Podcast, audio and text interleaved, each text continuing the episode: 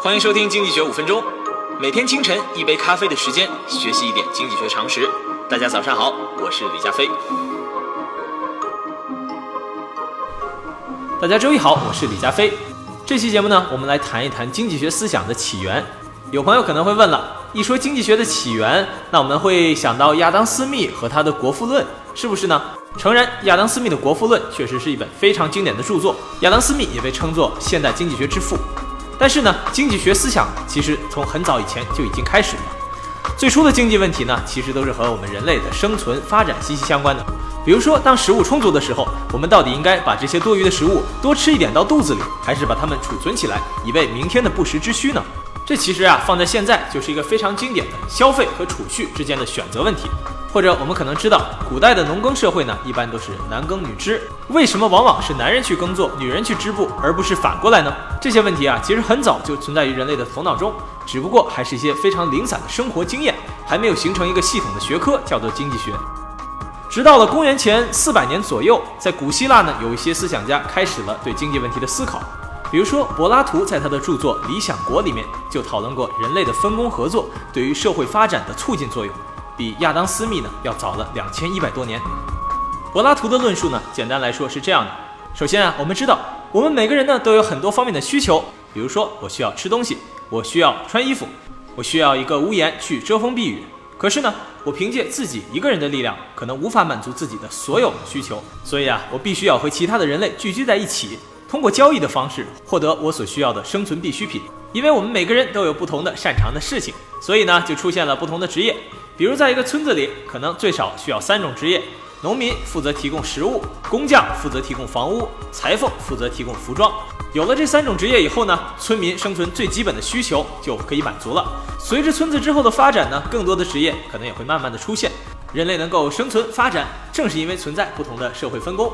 这种想法啊，可以说是柏拉图对于经济学思想的一个非常大的贡献。其实啊，同样的论点呢，有一位著名的经济学家弗里德曼曾经很好的阐释过。他说啊，所有的人都可以去便利店轻松的购买一支铅笔，但是呢，我们当中没有一个人可以凭自己的力量生产一支铅笔。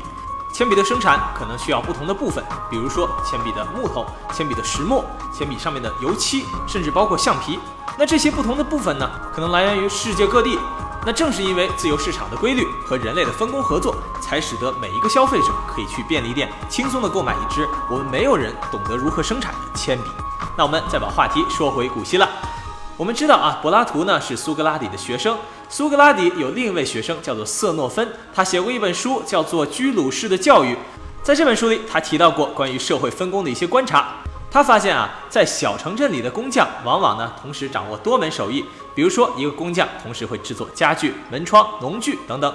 而大城市里的工匠呢，会专注在某一项手艺上，比如说专业制作桌子或者椅子。那为什么会出现这些不同呢？其实啊，很好理解，在大城市人们的需求比较多，所以呢，匠人即使是做一件事情，只要做得足够好，也完全能够养活自己。而在小镇，因为需求不够，所以呢，匠人不得不同时掌握许多技能，才能保证自己的生存。我们有的时候常常在谈匠人精神，说真正的匠人一生只把一件事做好。如果我们从刚才色诺芬提到的角度来看，匠人精神能和态度无关，而仅仅是社会发展的一种必然表现而已。当然，除了社会分工以外，古希腊的哲学家还对其他的重要经济学问题做出过贡献。比如说，亚里士多德在《政治学》这本书里就提出过一个非常著名的观点，对后世呢也产生了非常深远的影响。他认为收取利息是不道德的，因为金钱和土地、牲畜不同，本身是不可以增值的，本身呢只是一种交易的媒介。如果放贷者收取高额的利息，这多出来的一部分钱要从哪里来呢？亚里士多德的这个观点和他另外的一些错误的观点一样，影响极为深远，导致啊，在之后的很长时间里，人们都对放高利贷的人有不少的偏见。就连一千多年以后，到了欧洲的中世纪，学界的主流依然对收取利息持反对的态度。这包括了呢，我们下期要讲的著名的经院哲学家托马斯·阿奎那。最后总结一下，经济学的思想在亚当·斯密两千一百多年前的古希腊就已经开始被研究了。苏格拉底的两位学生柏拉图和色诺芬提出了关于社会分工的一些观察和理论。亚里士多德也对收取利息提出了自己的反对，认为收取利息是不道德的。好，今天的经济学五分钟就是这样，明天我们不见不散。